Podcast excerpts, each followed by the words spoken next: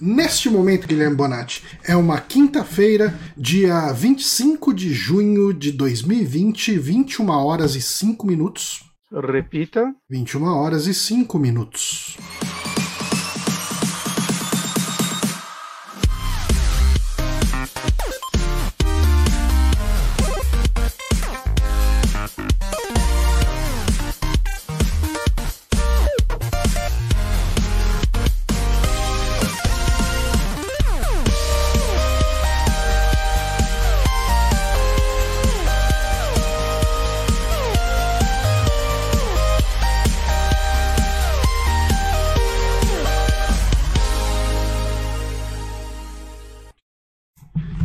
Guilherme Bonatti, estamos ao vivo para mais um saque aqui no canal do Super Amigos ou também no nosso feed de podcast. Eu sou o João, que ninguém me chama de João, quer dizer, só me chama de João. Eu te chamo de João às vezes. É, a, a minha mãe chama de João Luiz.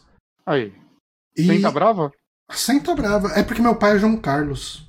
Hum. Então João sempre gera uma confusão. João Luiz, João Carlos. João Confusão vai ser seu novo apelido. João Confusão. É. Sim, eu sou Johnny Santos, estou aqui com Guilherme Bonatti. Olá. E no programa de hoje. tem lâmpada. Com uma É. lâmpada só, na verdade. E no programa de hoje a gente vai responder as perguntas que os ouvintes nos enviaram através do nosso e-mail, contato.superamigos.com.br, ou ainda pelo nosso recém ah, ressuscitado Curious Sketch, que é o curioussketch.me, acho que é isso, né? Barra Bem. Superamigos. Ah, a gente bota o link aí em algum lugar, em algum momento, mas eu acho que é isso. Ah, temos. A gente tinha pouca pergunta, a gente estava se perguntando o que, que a gente ia fazer com esse podcast, mas daí eu resolvi abrir o, o, o Curious Cat de novo e a gente recebeu uma enxurrada de perguntas. Muito obrigado a todos que enviaram. ah, isso- A gente, a, a gente tem que voltar realmente a usar ele, né? Que acho que o e-mail dá mais preguiça, talvez. E ele tem a questão de poder ser anônimo, né? Por isso vamos priorizar quem manda no e-mail. É, não, não. tipo, as primeiras daqui da lista são as do e-mail. E Uhum. depois a gente vai saindo lendo um monte de perguntas ah, do Cu- Curious Sketch.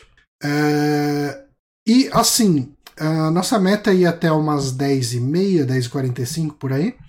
Ahn, e as perguntas que sobrarem vão ficar automaticamente para o próximo programa. Elas já estão salvas aqui num PowerPointzinho bonitinho que eu fiz. Daí a gente só exclui as- os slides das que a gente apagou, mantém os das que não foram e segue dali o programa do mês de julho. Ah, nesse Vai programa de acrescentando julho, conforme chega mais. Exatamente. É, uma coisa que eu deveria ter feito e não fiz era de repente Johnny. prestar atenção nas perguntas que diziam respeito a assuntos mais recentes, porque não faria sentido a gente ler essas perguntas daqui a um mês. Mas ah, a gente faz isso. A gente vai vivendo, aprendendo. e- tá difícil aqui. Tô tropeçando na minha língua. Mas a gente vai vivendo e aprendendo e uma hora a gente acerta em cheio o formato. Ah, como o nosso programa aqui tá com bastante pergunta, a gente tá com uma lista grande de perguntas, eu acho que a gente podia já ir começando com elas, né? Aceito. Eu vou, eu já comecei direto na segun, no segundo É, slide. assim, e é assim que o Johnny matou o Amigames, deu um chapéu no Amigames mais uma semana. Chapéu Nami Games por mais uma semana. Ah, vamos começar com a pergunta dos nossos queridíssimos irmãos Neves, que são ouvintes já. Cara, eles ouvem pelo menos a mim desde de Gamer Inconstante. Então ah, é muito tempo.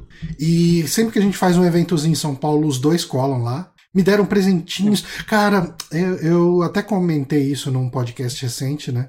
Ah, eu tentei montar a, a, a Enterprise que eles me deram naqueles kits de montagem que são é, que é de chapa de metal. É uma chapa de metal destacável que você vai dobrando ela e montando. Você falhou, né, Johnny? Eu falei muito miseravelmente. Ela parece a, a Enterprise depois que ela foi bombardeada em algum episódio lá.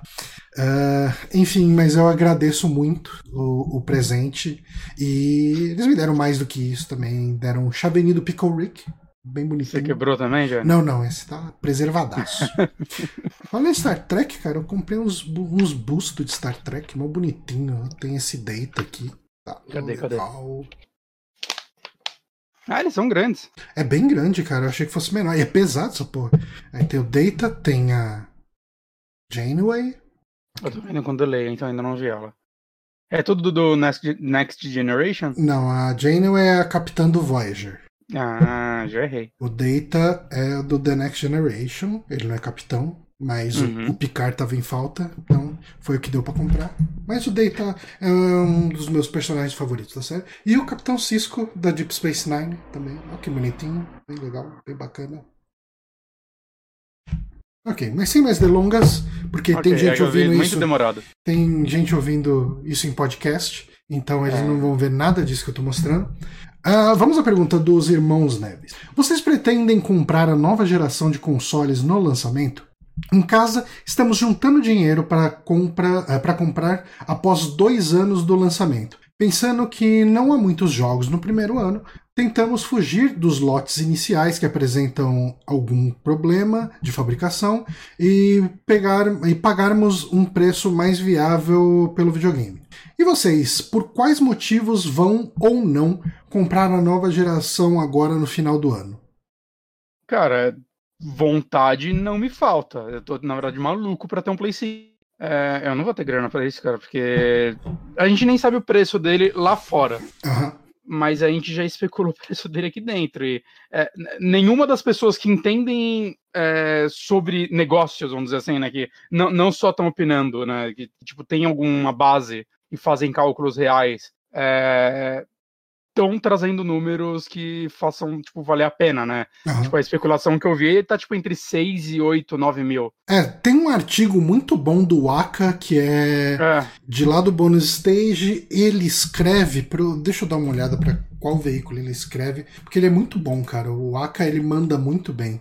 E é um um valor desse nem tipo em 10 vezes pra mim é viável. Wagner Waka, tô dando uma olhada aqui. Canal Tech. Ele escreve no Canal Tech, ele fez uma matéria bem bacana. ah, ele fez investigação, tudo, ah, indo atrás de pessoas, entrevistando. É uma matéria real, assim, que já foi plagiada em alguns outros veículos, mas o, o mérito é dele. Ah, eu vou tentar achar e colocar aí no, no post desse podcast, essa matéria. Ah, deixa eu deixar até aqui procurado aqui. Ah, quanto custará. Eu tô digitando que nem um anim- animal. Caralho, tá fazendo muito barulho. Eu vou tentar. Eu mudei, eu tô usando o. Eu tô usando o suporte do microfone mesmo, que é de mesa, e Uhum. já se mostrou uma péssima ideia isso. Canaltech. Deixa eu ver aqui. Ah, depois eu procuro. Mas eu vou deixar a aba aberta aqui da pesquisa, porque senão eu esqueço. Uhum. Ah, mas enfim, vai, deve sair bem caro aí, uns 6 a 8 mil no- nas previsões mais otimistas. Eu abri a Amazon hoje e aí apareceu, tipo, recomendação PlayStation 4 Pro pra mim. Eu cliquei pra ver. Ele tá 3.999. E 34 reais de frete. Filha da puta, ainda quer que eu tô frete em cima de um produto de 4 mil reais. É. Porra, me dá o frete, cara. Pelo amor de Bota esses 34 reais no meio desse preço que você nem vai notar e dá frete grátis, você vai É. se sentir ganhando alguma coisa. Caralho. Saca? Caralho, eu tô vendo o PlayStation VR aqui. Tá Hum. 3 mil reais. Você pagou Nossa, 1.600, 1.800? 1.200. Parcelado e ainda tive, tipo, 200 conto de cashback. Cara, a, a verdade é que com a pandemia, com todo Esse aqui mundo vem em 5 casa, jogos. né? Ele é um pacote Ah. mais completo que o meu. tá, Mas que cinco jogos valem 2 mil reais? veio Resident Evil 7, que hoje você compra por 50 reais em qualquer promoção. É. Everybody Golfs VR, caguei. Astrobot, maravilhoso, que veio no meu. Skyrim, cara, ninguém joga Skyrim inteiro em VR. E PlayStation Worlds, que tá tipo 30 reais sempre também, acho. É, tipo, mano, tá surreal o preço de tudo. A, a câmera do PlayStation 4 tá mil reais. Só a câmera. Nossa. A gente tá muito fodido, gente. E é claro, eu tô olhando no, na Amazon, né? Não é Mercado Cinza, Mercado Cinza você vai achar preços maiores. Mas assim, eu nunca compraria um videogame no lançamento no Mercado Cinza que vai te dar três meses de garantia. É. Saca? Tipo, é perigoso. Eu. Tomar no cu grande. Porque Então- primeiros lotes perigam ter problema. Acontece. Falando sempre, por mim, falando por mim, se o dólar não tivesse no patamar que ele tá, e se a gente não tivesse numa situação de restrição de viagens para o Brasil e, e do Brasil, é, eu, assim, eu tenho um irmão que mora nos Estados Unidos, né? Eu possivelmente, possivelmente ia pedir pra ele me trazer, sabe? É, ele não vem pra cá sempre, mas a minha Uhum. cunhada até que vem, tipo, uma vez a cada três, quatro meses, ela dá uma passada aqui. Ah, eu pediria pra ela trazer. Uhum. É, assim, vamos. Qual que é o maior preço possível? 600 dólares, vamos botar aí, que é o preço do PlayStation 3. Eu não acho que ele vai ser 600 dólares, porque eu acho que nenhum videogame de 600 dólares deu certo enquanto ele tava com esse preço. Vamos jogar 700 dólares o preço apocalíptico? Tá. Aí eu jogo aqui, 700 USD to BRL, dá 3.800 reais mais ou menos, mas em- lá fora o imposto é destacado, né? Uhum. Então, quanto que é o imposto? Dá em torno de uns 12%, né? Acho que é por aí. 10, 12%. É, dá pra arredondar isso aqui pra... Caralho, dá pra arredondar pra, pra quase 800 dólares, né? Ah. É, sai uns 4,5 ainda. É uns 4.300 reais na lata por um produto sem garantia. Não sei, às vezes produto importado, ah, se a Sony lançar ele oficialmente aqui, eu acho que vai, porque a Amazon já tá Ah, fazendo propaganda, é, a garantia vale. Eu não contaria com isso, cara. Tipo, a Microsoft, por exemplo, ela só atende a Xbox com o número de série BR. É. É. Hum. Que a Apple acho que dá a garantia aqui, né? Eu acho. Eu não me Eu não sei. É, Eu acho que dá, porque eu tenho amigo que trouxe já iPhone de fora e mandou pra assistência aqui com a garantia e arrumaram de boa. Eu não acreditaria que o PlayStation vai ter esse tipo de garantia. É. Mas aí, se você botasse que vai o dólar num futuro melhor, onde ele caísse pra uns 4,20, já melhora pra caralho. Ó, eu compraria no lançamento se eu conseguisse pagar em torno de 4 mil reais. Hum. Ah, e é isso, tipo, 4 pau, assim? Eu, eu acho que eu aceitaria 4 pau parcelado. Esse é o meu limite. É, então, aqui, ah, por causa da pandemia toda e de eu não estar saindo de casa, começou a aparecer dinheiro na minha conta, olha só. e eu tô guardando. Na verdade, assim, a minha meta é fazer a reforma do banheiro de casa, que era uma meta para esse ano. Só que sei lá quando que vão liberar no condomínio obras. E quando eu vou ter coragem de botar um estranho aqui em casa reformando meu banheiro, sem contar a situação de que eu tenho um banheiro só no apartamento, então reformar esse banheiro vai ser uma demanda. É, eu já tô pensando em coisas, por exemplo, é, ficar em hotel durante essa reforma. Eu tô pensando no que que eu vou fazer. Tipo, ficar num hotel gato, perto. Então, ficar num hotel perto pra eu passar o dia aqui acompanhando a, a obra e cuidando dos gatos e ir pro hotel só pra dormir, tomar banho e voltar. Caralho, deixa o banheiro como tá. É que tá horroroso esse banheiro, mas enfim. Ah, mas a minha meta maior é o banheiro. Ah, mas a gente nunca sabe, né? Ah, assim, por 4 mil eu compraria ele lá em março, talvez. Eu não sei. Eu acho que eu, eu ia ter aquela vontade, mas na hora que eu, que eu, que eu, sabe, clicar o botão comprar e olhar as pau, eu acho que eu ia dar uma tremida, assim, eu sou. É, porque você um sabe lado que você sabe que esse cara vai ficar esses quatro pau num cenário otimista vira seis pau, né? Aqui. Sim, sim, sim. aqui no Brasil. Com certeza. E seis Cara, não vai ser 4 mil nem fudendo aqui, cara. Seis O pau. Switch tá Ó, quatro pensa assim, ó, seis pau parcelado, você parcela em seis, é milzinho todo mês. É pesado, É doloroso. doloroso. Cara, a, a próxima geração tá inalcançável, cara. Tipo, É, e assim, a gente tá falando 4, cara, não vai, não vai. Eu, eu ainda acho que vai ser uns 8. É. Então, não, assim, no não, lançamento, sim, com certeza. Eu, eu não pago esse preço, mesmo se eu tiver com a grana parada, saca? Eu não pago, é. É. Pra mim é quase eticamente errado pagar esse É, preço. cara, eu, eu paro pra pensar o quanto que eu tenho jogado, ou melhor, o quanto que eu não tenho jogado, e falo, eu vou investir esse dinheiro. Mas você não tá jogando agora? Tipo, na pandemia? Cara, eu- pra você ter uma ideia, eu tô jogando The Last of Us 2, eu tô adorando, tô curtindo pra caralho. Mas hoje eu tive que decidir entre jogar Last of Us e voltar pra minha série, pro Battlestar Galactica. E... Ah, mas, mas a série já vai acabar. É, tá acabando. Mas, cara, mas eu tenho jogado muito pouco. Uh, é. Eu tenho preferido assistir alguma coisa a jogar. Uh, eu tenho jogado muito pouco mesmo, assim. Eu tô jogando mais durante a pandemia do que eu tava jogando antes. Antes eu não tava jogando praticamente nada, assim. Eu falava, eu, eu jogava por culpa porque eu falava, putz, tem um podcast, eu preciso falar alguma coisa no podcast, senão não dá. Uh, mas, é. É, cara, eu, eu acho que no lançamento, lançamento mesmo, por causa do dólar e por causa do, do efeito pandemia no preço dos eletrônicos, né? Uhum. Uh, tudo ficou muito mais. Uh, tudo ficou muito mais caro. Uh, vai ser bem difícil. Vai ser bem e é difícil. foda que assim, é. Cara, essa é provavelmente a. Cara, eu acho que é a geração que eu tô mais empolgado pra comprar desde tipo do PlayStation 2. PlayStation 2 eu tava maluco, saca? O PlayStation 3 e Xbox eu, nessa época eu não tava jogando muito, então eu não tava ligando, eu fui comprar anos depois. Né? O PlayStation 4 eu peguei, mas ele foi um salto. Eu peguei, tipo, sei lá, um ano depois. E foi de boa esperar, saca? Que não tinha nada. O começo dele era muito a geração anterior mais bonita. Uhum. E essa nova, eu acho que ele, né, dos lances do SSD e tal, que pode dar uma mudança no, no design dos jogos. Você acha que a, a, a, meia geração, que foi o Pro e o. Uh, o PlayStation Pro e o Xbox uh, One X ajudaram a dar essa alavancada do que vai ser a próxima geração? De cara?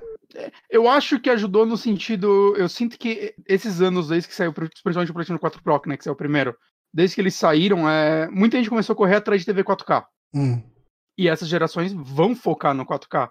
Né? Então eu acho que nesse sentido, sim, ela deu essa alavancada, né? As pessoas estão mais empolgadas porque elas, muitas pessoas já têm é, o aparelho que vai rodar elas bem uhum. e vai agora realmente rodar elas bem, né?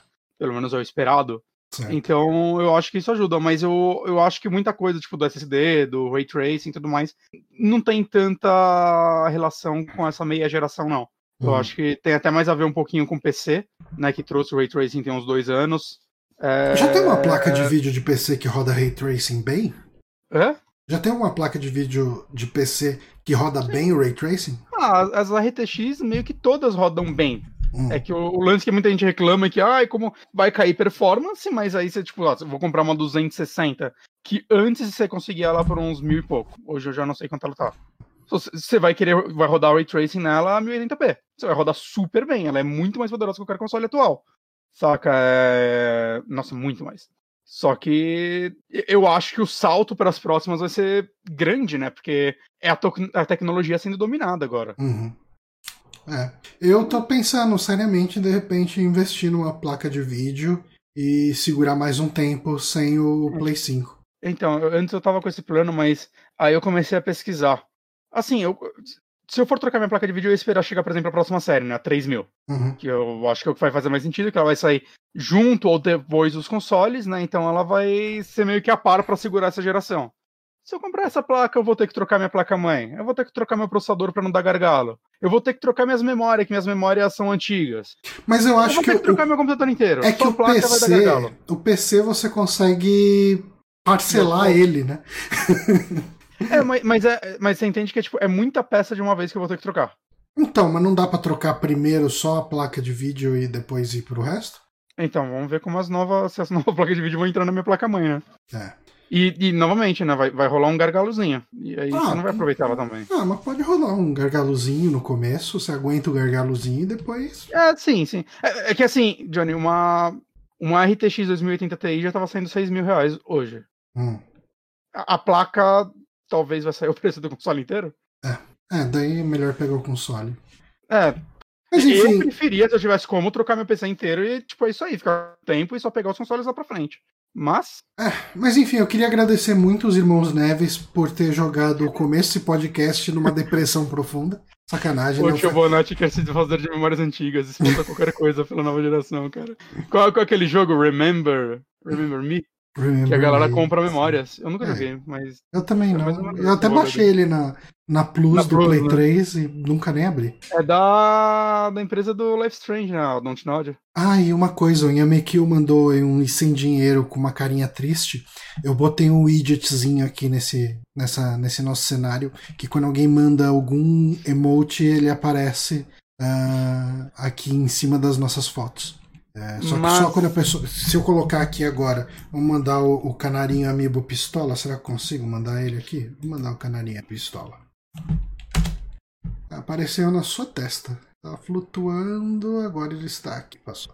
Olha lá, o Moonrunner mandou também. Eles ficavam flutuando aí, os canarinhos amiibo pistola. Ah, achei. Da hora. Que bonitinho, né? Enfim. Uhum. Assim que eu tô. Assim, tá, tá, tá, tá ficando muito chique esse tweet. Assim cara. que eu tô gastando meu tempo. Ah, Vamos para a próxima, próxima pergunta. Próxima pergunta do Moonrunner, que inclusive está aí no chat e mandou um canarinho pistola pra gente. Aí. Olá, Johnny Bonatti. Aqui quem vos escreve é Moonrunner. Segue algumas perguntinhas que talvez rendam assuntos bacanas no saque. Vamos a elas aqui. Tem alguma franquia de jogos que vocês gostariam que saísse uh, um jogo em um gênero totalmente diferente do normal da franquia em si? Por exemplo, pegar um Gears of War e fazer um Date Simulator, etc. Ah, várias. Mas, mas uma que me veio à cabeça bem rápido, assim, que é uma que talvez eu já tenha falado aqui. Eu queria muito um CRPG do Diablo. Um, tipo, tipo um Divinity, saca? Um, uhum. um Wasteland né, um, um RPG tático focado em muita narrativa e quests de Diablo, porque eu acho o universo Diablo legal, eu não me interesso nada pelos jogos. É. Não, não, ligo para esse tipo de jogo. Mas eu adoraria um RPG de Diablo. Sabe o que, eu, que, eu pensei aqui agora? O quê? A gente tem muito que uh, o Uncharted ele é um Indiana Jones de uma nova geração. Uhum. Pensa num point and click clássico estilo Fate of Atlantis no universo com os personagens de Uncharted. Eu pensei que você ia querer um jogo do, do Indiana Jones pegado Uncharted do Fate of Atlantis. Hum, Mas um é. tipo um point and click do Uncharted. É um point and click do Uncharted. Eu queria um point and click do Brutal Legend, que a galera fez aquele, aquele é. aquela imagem de fã de como ele seria nos ah, anos 90 sim, e muito foda. Caralho, eu, eu queria muito aquilo. Cara, eu não sei, eu gosto, eu gosto quando franquias fazem esse tipo de coisa, né? Quando elas. Eu adoraria um immersive é que tipo o jogo muita gente fala que Metroid Prime já é um pouco immersive sim porque você acha uns documentos para você ler uhum. né você escaneia na verdade umas coisas mas eu adoraria um immersive sim mesmo assim tipo lá Deus Ex de Metroid acho que funcionaria cara não sei não sei um Soul de Zelda Musou de Zelda já existe. Droga. Cara, tem muita franquia, cara, que dava para fazer umas paradas loucas, né? Mas eu, hoje, hoje eu abraço o Diablo CRPG. Diablo CRPG. Eu, eu, acho que ia ser bem legal, cara, na verdade. Uhum. Podia ter um clima bem, bem sombrio, acho que ia funcionar Sim. bem. E, e esse point and click de Uncharted tinha que ser com gráfico pixelado uh, VGA real, sabe? Tipo, respeitando resolução de VGA, sabe? Uhum. Assim, tinha que ser um negócio gritante, assim, eu estou copiando Indiana Jones and the Fate of Atlantis. Sim. Não, The, Sims, The Sims de luta poderia ser uma boa. Ia ser muito bom, cara. Mas o lance é que ele ia ser um jogo de luta com as animações de The Sims. Sim. Então todo o moveset ia ser aquelas animações bizarras. E eles tinham que ficar reclamando, que nem The Sims. Sim, sim, sim, sim. Se mijar. Jogo de corrida Souls. Cara. Voa. Dark... Kart Souls. Eu, eu, eu, também abraçava um CRPG de Mass Effect, hein? CRPG de Mass Effect funcionaria, cara. Funcionaria bem. Pensa em algo com Mario que não foi feito. Cara, Mass, Effect, Mass, Effect, Mass Effect podia dar um, um RPG tático estilo uh, XCOM legal, assim. Ou até o... estilo Shadowrun mesmo. Eu gostaria que tivesse acontecido aquele Mega Man FPS da galera do Metroid Prime. Eu também, eu acho. Assim, era muito fora de Mega Man o visual dele. Mas ele, pare... ele me pareceu um jogo interessante pela. Sim, sim. Poderia... Pelo pouco que mostraram? Na época que vazou isso daí, eu lembro tanta gente falando, nossa, nada a ver. Falaram a mesma coisa com o Metroid deu super certo. É. Deu, deu, tipo, o jogo mais vendido da franquia. E um jogo bem amado, né? Eu acho que tirando fãs saudosistas, as pessoas gostam dele. O pessoal tá reclamando de TV Globinho na internet ainda, cara. A internet é muito saudosista. meus jogos porque eles me ajudam. Eu queria um jogo que fosse tipo Pokémon, só que bom. Ó, CRPG de Pokémon. Uma outra pergunta aqui na sequência do Moonrunner. Qual livro daria um bom jogo na opinião de vocês? Torre Negra. Torre Negra. Pega o universo Torre Negra e transforma ele num RPGzão, que é só isso que eu sei fazer. É. Mas é, cara, é um universo gigantesco aquilo que daria para fazer. Não recontar a história da Torre Negra, mas fazer um jogo naquele universo seria do caralho. Muitas obras do Stephen King daria pra fazer isso. Dança Ó. da Morte daria um bom. Uma ideia aqui também. Pegar a Guia do Mochileiro das Galáxias e transformar num RPG estilo Disco Elysium. Porra. Um eu pensei que você ia RP... falar point and click também. Não, um RPG sem combate, que é quase um point and click, mas ele tem muita mecânica voltada a você conversar com seus pensamentos. Eu acho que teria que ter alguma maluquice nesse sentido. Hum... É, não, eu acho que ia funcionar muito bem. O Ian Mekil perguntou qual era aquela série de, de livros pornô românticos, eu não sei, do Fábio. É, eu sei que. Do Fábio. Mas. quer, quer ficar metamorfose. Kafka. Kafka. Ah, cara, não sei. Eu tô, eu tô, tô lendo Psicose. Psicose não daria um bom jogo. Daria um bom jogo estilo Telltale. Daria um bom jogo estilo Cat Lady. Daria. Aliás, Sei, daria, o, o daria. coisa lá, o Lorelai saiu um update essa semana, agora ele tem português. Ah, que da hora. Fica aí a dica. Pô, deixa eu ver. Deixa eu ver. Eu não sei, não sei. Eu, eu- Eu vou abraçar o Torre. Negra também. Tem muito livro. A próxima aqui. Harry Potter, imagina o jogo do Harry Potter. Tá Já pensou, cara, se tivesse um dia? Toda três é, não, agora eles vão mostrar um novo RPGzão do Harry Potter. Cara, É, três morreu e esse jogo não voltou. tem uma série de livros de D&D que eu gostei muito quando eu li, que era lá a saga de Dragonlance. E eles são livros dos anos 80, se não me engano. Hum, E eu fui jogar um dos jogos dele de PC. É ruim para um caralho, cara. É muito, muito ruim. CRPG de Harry Potter. Essa é a minha resposta pra tudo agora. Boa, um CRPG da Bíblia. Aliás, falando em Bíblia, alguém me mandou. Um, um amigo meu me mandou um Pokémon Go católico. Eu não sei como funciona, mas eu adorei como conceito. Eu nem preciso saber como funciona. Eu já Não, é adoro o melhor não conceito. Tem que capturar todos os santos. Caralho. Aí. Sim. Ah, o que, Próxima pergunta. Próxima pergunta aqui ainda do, do Moonrunner. O que mais cansam vocês na mídia videogame? É, Eu acho que o que mais cansa. De verdade, o que me. Assim, me cansa no sentido de preguiça é a galera do não metam política no meu jogo. Eu acho que isso é. Você viu que isso escalou ao nível de uma galera tá reclamando, descobrindo agora que Rage Against the Machine é uma banda política? Sim, sim. Tipo, ah, nossa, eu adorava essa banda, mas eles agora ficam colocando. Tipo, o Tom Morello ficou abismado. Ele, mano, me fala que música minha não tem esse tema que eu nunca mais toco ela.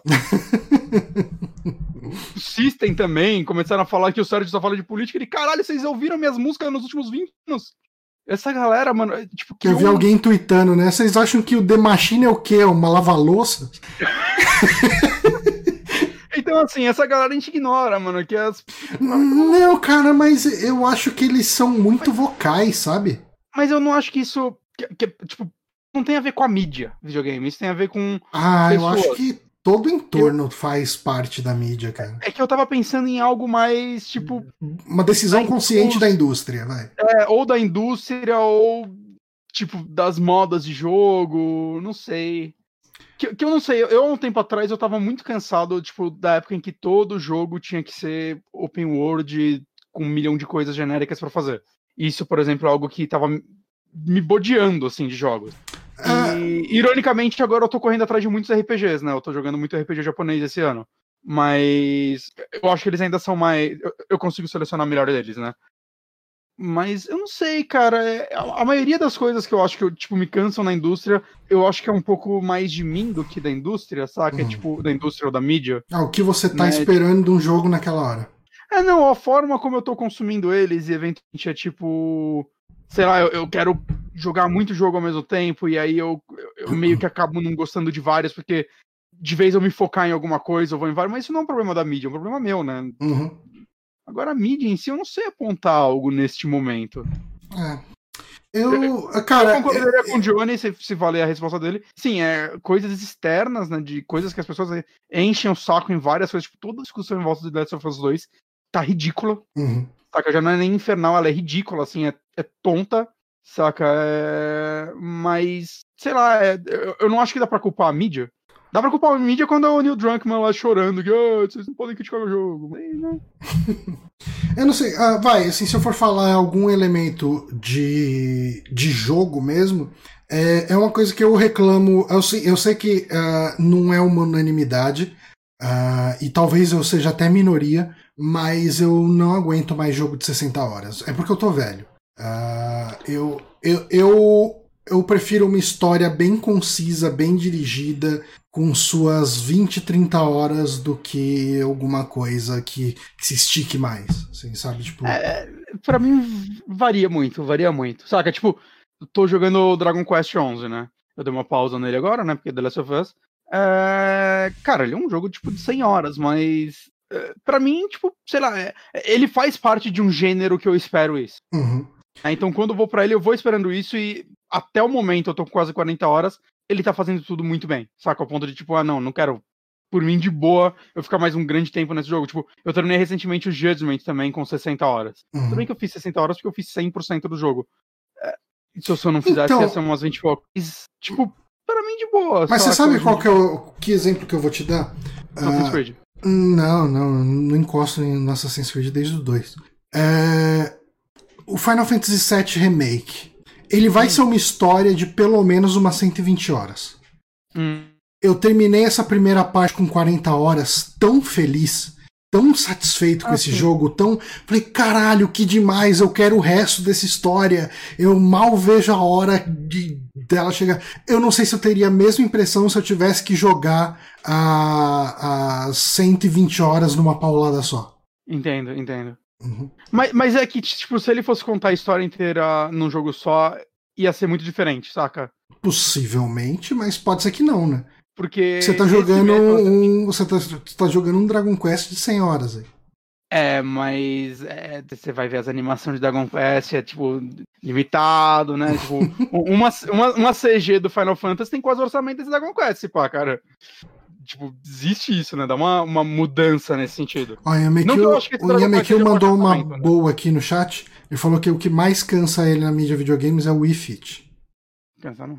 Agora, agora é o, que... o, Ring lá, como que chama? Eu acho que se for pegar uma coisa.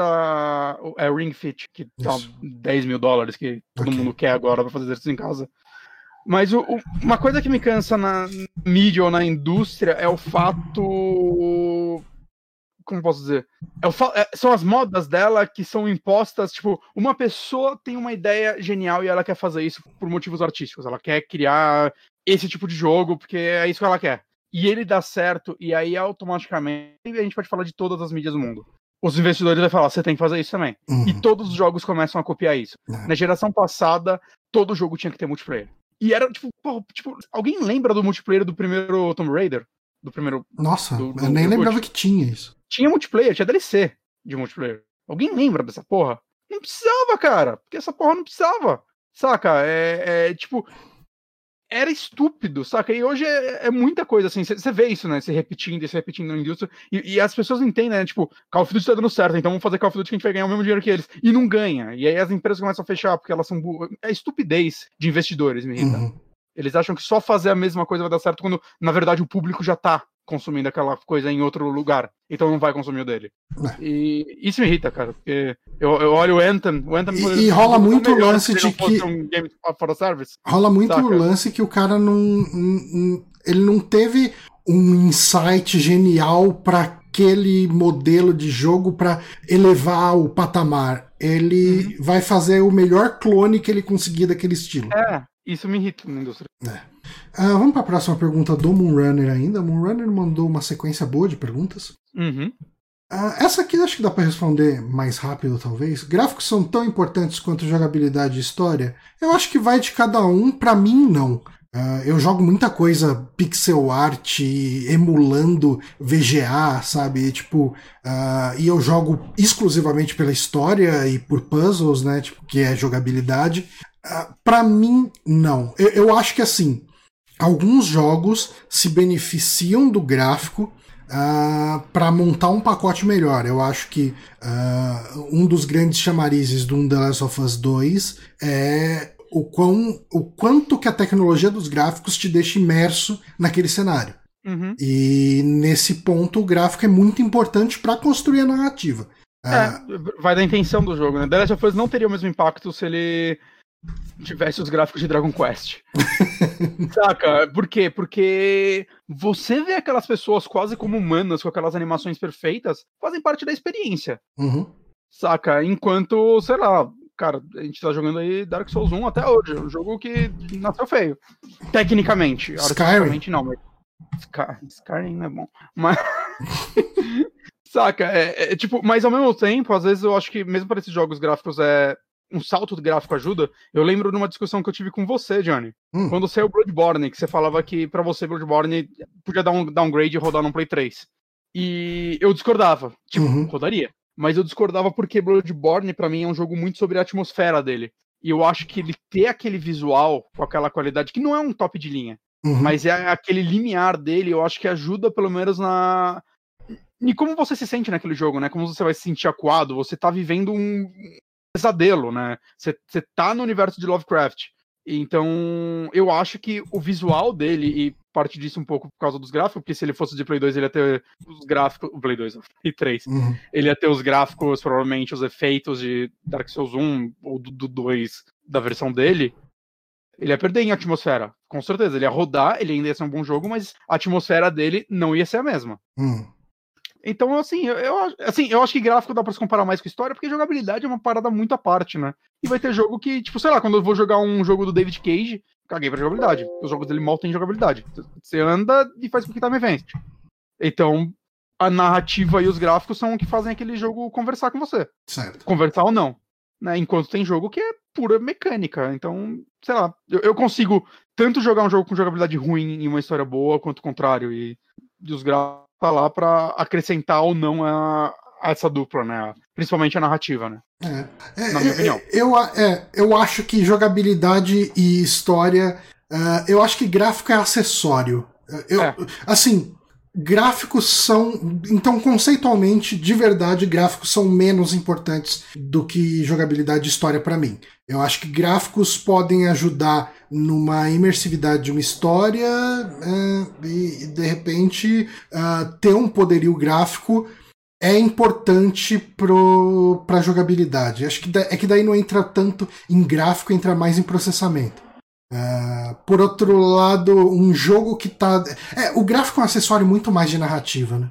É, eu acho que é muito mais de narrativa ou de imersão. É. Né, acho que eu, é, é, a comparação maior seria entre gráfico e trilha sonora, saca? Uhum. Você pega um, um Silent Hill. Ah, tipo, se você pegar o primeiro, vamos pegar o primeirão, PlayStation 1. Graficamente, por mais que ele fosse impressionante no PlayStation 1, acho que ele é um dos jogos mais impressionantes naquele console, principalmente SGs. É, tipo, o gráfico dele. Ele saiu no mesmo ano que Shenmue, saca? Shenmue tem gráfico mil vezes melhor. Mas a, os, é, os efeitos sonoros, a trilha sonora dele, fazem você, tipo, ver além daqueles gráficos, né? Eles trazem exatamente o clima, o tom que aquele jogo quer te passar com a música.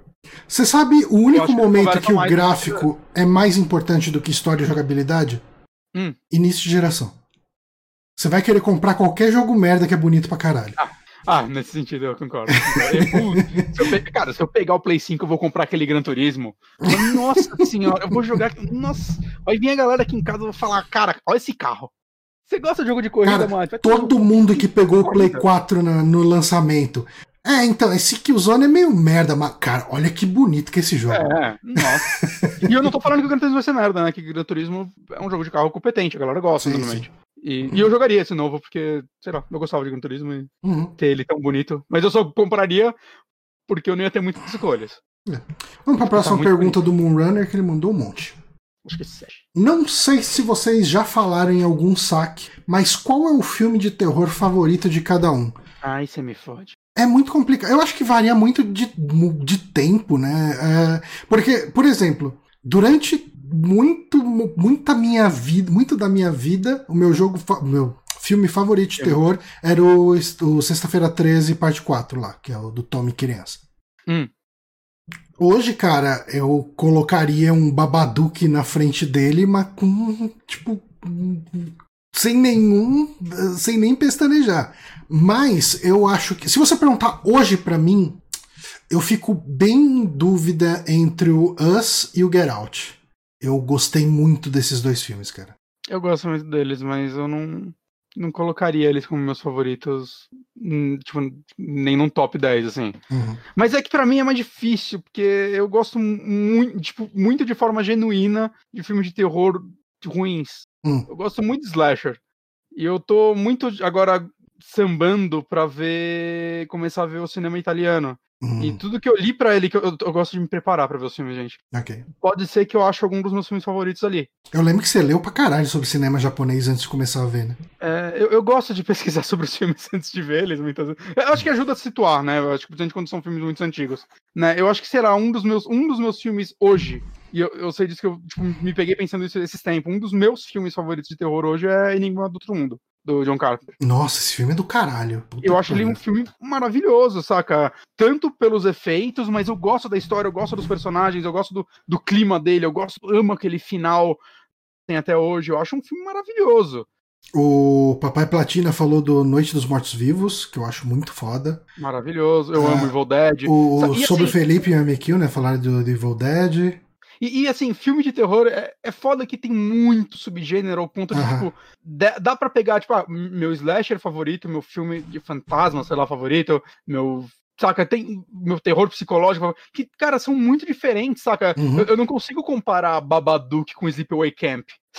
Não, não, parece o mesmo gênero. Uhum. Então, para mim, é muito difícil essa resposta. Eu não, eu não, eu não consigo. Cabin in the Woods é um filme de terror? Então, não sei. Ele, ele é um ele é uma conversa, né? Uma, eu não, não acho que ele seja uma sátira, apesar dele ter elementos disso. Eu acho que ele é quase um. Ele é um filme conversa, meta, não. né?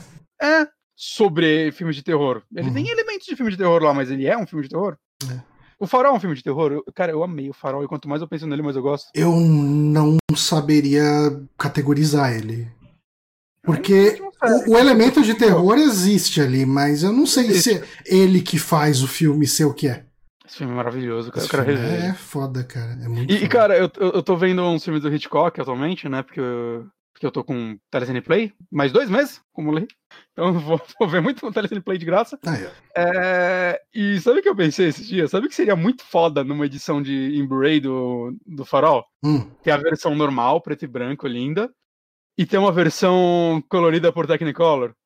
Eu queria muito ver. Mas, mas tinha que ser o Technicolor raiz com cor é, saturada claro. pra caralho ali. Porque o Technicolor ainda é usado em alguns filmes até hoje, né? Versões diferentes dele. Mas aquele Technicolor Tem dos anos aquele. 60. A cara, mas... Com cara de foto da avó. Cara, eu queria muito ver como ficaria isso. isso. Ia mudar completamente a atmosfera desse filme, mas eu, eu queria ver como que aconteceria. Porque ele foi gravado com câmeras da época, então funcionaria. Aí, ó. Eu acho que é do caralho. Aquelas cores é, é muito diferente ver a, Cara, a forma eu, eu duvido que isso aconteça desse jeito. Eu não eu duvido também. que isso aconteça, tipo, uma versão na internet de alguém fazendo. Cara, quem, quem é que. Se a gente tem um ouvinte que manja muito de edição, dá pra fazer isso em casa? Não sei, não dá, né? O cara teria que pegar o. Cara, eu não sei. Eu os caras tão... Você não viu? A gente até comentou aqui faz pouco tempo. O Bruno Sartori pegou lá um trecho de Chaves e Verdade. usou lá a inteligência artificial para adicionar quadros no negócio, fazer o negócio virar 60 quadros, 120 quadros ele fez. Se o ouvinte manjar de fazer isso daí, ó, você faz o filme inteiro, me envia, eu te ajudo a piratear isso. é o máximo que eu posso fazer, tá? Eu não é. posso fazer mais nada além disso. Eu não vou conversar com o diretor pra lançar oficialmente, mas eu te ajudo a piratear essa versão. Vamos para a próxima pergunta do Moonrunner. Vocês respeitam as leis de trânsito do GTA? Nunca.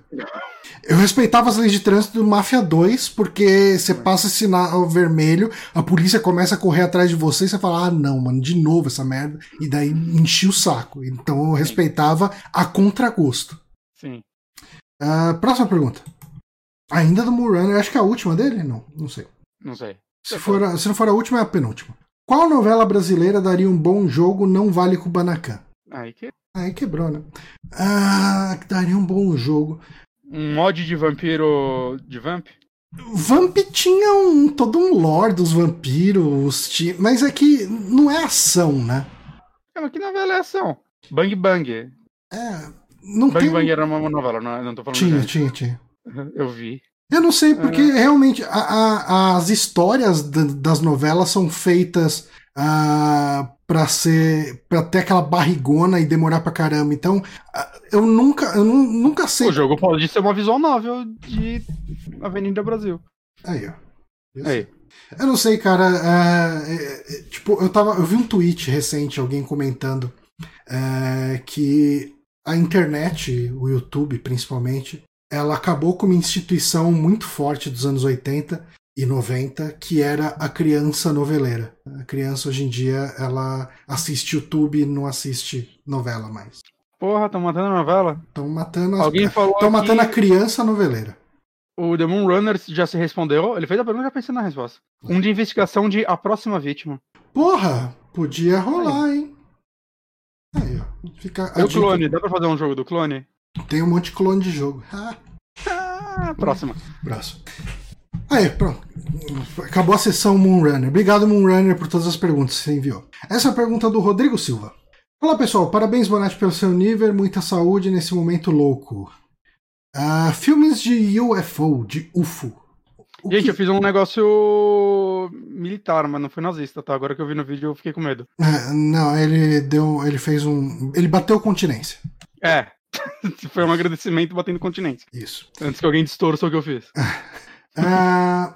Filmes de UFO, o que acham da fórmula? Tem alguma indicação que seja diferente de sinais? Eu não lembro de filmes de UFO que eu vi, cara. Eu não vejo muito filme de UFO. Não... Cara, é, então eu não, sei, eu não sei qual é a fórmula de filmes de UFO, porque eu, eu não assisti muitos, saca? Eu assisti Marte Ataca, conta. Eu tenho vontade de assistir Marte Ataca. Ele eu não é nunca um filme bom, cara. Qual é aquele lá que o cara é abduzido, que falam que é de história real? Eu esqueci, eu vi ele quando Ah, criança. contatos imediatos de terceiro É, grau, acho que é isso. É, primeiro isso, grau. alguma coisa assim. Não sei, algum grau. É, acho que é terceiro grau, porque aí agora saiu um de quarto grau ou quinto grau. Ah, Saiu um novo, que é, ah, depois do terceiro grau tem o quarto grau, que é sei lá o que lá. Esse era o. Eu vi no cinema. Não vi no cinema, eu, tipo, vi o pôster no cinema e aí eu fiquei, tipo, ah, uau, vocês estão claramente querendo se vender falando que vocês são melhores que o outro, então vocês devem ser uma bosta. E acho que ninguém viu esse filme, porque eu nunca. Nossa, eu não vi ninguém falar desse filme. é, eu, eu nunca me liguei em UFO, então eu nunca fui atrás. Ah, sabe quem gosta mais- muito de UFO, de ler revista de UFO, caralho? Hum, Danilo Dias. olha aí. Aí, O que eu mais anjo, manjo de UFO é as músicas do Hypocrisy, porque é uma banda de death metal que canta muito sobre alienígena. Aí, ó. É o que eu mais manjo. Alguém falou que o favorito dele é Fogo no Céu. Eu acho que eu já vi esse filme também, Ah, mas, ó. mas é uma música do caralho do Hypocrisy, Fire in the Sky. Fire in the Sky. O pessoal tá comentando alguns ali, o pessoal tá falando Cocum com os velhinhos e tal, ET extraterrestre, Independence Day, Skyline. Você sabe, teve um que eu vi no que eu falo cinema. é Enigma do Outro Mundo, né? É que eu pensando nesse tipo de alienígena. eu tô pensando mais na pegada sinais, né? Tipo. Você tá virando robô pra mim. É? Não se Isso vá. Você veio pra mim agora. A internet está falhando. Ô, caralho. É a minha ou a sua? Eu não sei, porque eu não consigo abrir aqui pra ver se ele tá falando que a chamada tá mal do meu lado. Pra mim tá ótimo o áudio agora. Pra você tá ótimo o áudio agora? Ficou ótimo o som agora. Então confia em Jesus. É, então, mas é que eu ia falar que eu, eu tava pensando em outro tipo de filme de, de alienígena. Não, Ah, sim. Mas sim. Mas um que eu assisti era aquele dos robozinhos, passava na sessão da tarde direto, que era o Milagre Veio do Espaço. Eu vi isso no cinema. E eu, Aí, eu vi contrariado, porque eu tinha ido no cinema pra ver Trapalhões, só que a sessão tava cheia. E daí meu pai falou: ah, então vamos ver esse aqui. A gente, ah, não, quero ver Trapalhões. não sei o quê. Só que daí a gente assistiu e a gente falou: ah, mas legal. é tipo umas navinhas, mó bonitinha. Enfim, o Milagre Veio do Espaço. Ah, É, eu, eu não manjo de filme de UFO bastante pra. É, eu também não. Rodrigo Silva, obrigado pela pergunta. Alguma indicação diferente de sinais, Enigma do Outro Mundo. Maravilhoso. Excelente, cara. Filme nada incontestável. Sinais, mas- E um ouvinte recomendou Fogo no Céu. Aí, fogo no céu. Ahn, agora entra a nossa sessão Curious Cat, que você pode mandar pra gente através do Curious curiouscat.me barra superamigos. Você manda lá sua pergunta anônima e nós vamos ler no nosso programa do mês que vem, de julho, porque os desse programa já estão fechados aqui. Ahn, vamos lá. Só falta um formato de Switch, sem tela, bateria ou Joy-Con, apenas um Pro Controller e uma pequena caixa plugada na TV. Essa possibilidade faz sentido? Um Switch Lite com tela e bateria custa 200 dólares. Essa versão conseguiria chegar a 100 dólares? É... Vem de produção, mas acho que a Nintendo nunca venderia ela 100 dólares. Uhum. Eu acho que ela venderia 200 ainda. Mas eu acho que, eu acho que teria, ela, ela venderia esse produto. Eu acho que faria sentido sim. Saca? Eu, eu, eu, consigo ver gente, tipo, o Foca, que gravou com a gente lá do Jogazeira, né? Que gravou com a gente semana passada. É, ele, ele já me falou que ele nunca usa o Switch dele no modo portátil. Uhum. Tipo, nunca, nunca. Um, eu acho que para ele, por exemplo, ele pagar mais barato uma versão que só roda na TV, saca? E eu acho que tem muita gente assim. Né? Eu jogo ele no portátil em casa. Eu, eu quando eu viajo, né? Eu não, não saio na rua com o Switch porque eu moro no Brasil. É, eu. Eu quase não jogo ele no modo portátil, viu? É, então. Eu acho que faria sentido. Eu acho que ela nunca venderia 100 dólares. Ela hum. venderia a 200 também. É. Mesmo é. que ele fosse muito mais barato de produção, porque ele não ia ter tela, não ia ter bateria, não ia ter nada dessas porra, ela ainda venderia a 200 dólares. Mas, cara, podia ser, mas podia ser uma. Jo... Então, você lembra daquele Vita? Sim, Vita TV, né? Vita TV? Ele era, era num pre... Ele chegava num precinho de uns 100 dólares, né? Chegava a 100 dólares? É, eu, que eu acho muito pouco. Cara, eu acho que daria para chegar num Switch desse a uns 150. Não, eu acho que daria. Eu não acho que a Nintendo lançaria a 150. Eu, eu não sei. Eu acho que pode ser tipo o novo Play 2, aquele videogame que todo mundo vai ter, sabe? Ah, sim. Eu, eu acho que seria uma sacada inteligente. Uhum. Ao menos se ela tivesse medo de lançar isso e, e, tipo, comer a venda das outras versões e por isso ela não lança. É. Mas eu, eu acho que eu conheço uma, nossa, uma galera que pegaria. Se lançasse a 100 dólares, pelo amor de Deus. Aí... Não, 100 dólares até eu comprava. Eu comprava um pra ter no quarto. é. É, não, ela nunca isso. lançaria isso a 100 dólares. Nunca, nunca, nunca. Mas eu acho que 150 dólares é um preço factível. Eu acho factível, eu ainda acho que ela lançaria 200 pra, tipo, ah, você escolhe. É, Mesmo esco... porque se ela lançasse, voltando para os 100 dólares, ia ser bizarro, né? Porque você poderia comprar o de 300 dólares um console ou 200 mais 100, dois consoles e ter as duas experiências mesmo assim? Aí, ó. Então ela ainda faria 150 no mínimo, mas eu chuto 200. Mas é, eu, eu acho que 100 dólares é bem impraticável porque o console ia custar 50 dólares. Né? Porque só o Pro Controller é 50 dólares, não é? Acho que é 60. É. Aí, não tem não, ele, ele a mínima possibilidade. Ele ia vir com o Pro Controller. Ela ainda ia lançar o cachorrinho com, com o Joy-Conzinho e te dar, assim, falar, é isso que você tem, esse aqui é o melhor, você compra. pois é. Mas eu acharia, eu acharia legal, acho que ia ser bacana. Ia ser bacana. É uma ideia boa, não é uma ideia ruim, não. Uhum. Uh, tem algum gênero barra estilo de jogo que vocês queriam ver de volta na próxima geração? Eu acho que com o advento do, do jogo independente, a gente não tem mais estilo que não existe, né? É, eu, eu, Tipo, jogo de música com guitarrinha. Mais... Oi? Jogo de música com guitarrinha, esses sumiram, mas. Assim, eu queria ver a volta do jogo de skate, a gente tá tendo. É. É, eu queria a volta com força do FMV. A gente tem. Uns, uns... É, é, que eu acho que os jogos em FMV hoje em dia, a maioria é muito no esquema. É só um filme. Hum com, com um puzzlezinho ou outro. Eu, eu, adoraria um jogo mais tipo Fantasmagória mesmo, tipo um print em clique inteiro feito em FMV. Hum. Saca? Eu, eu acharia legal. Eu, é, teve o último Tex Murphy, né? Mas já tem uns anos ele.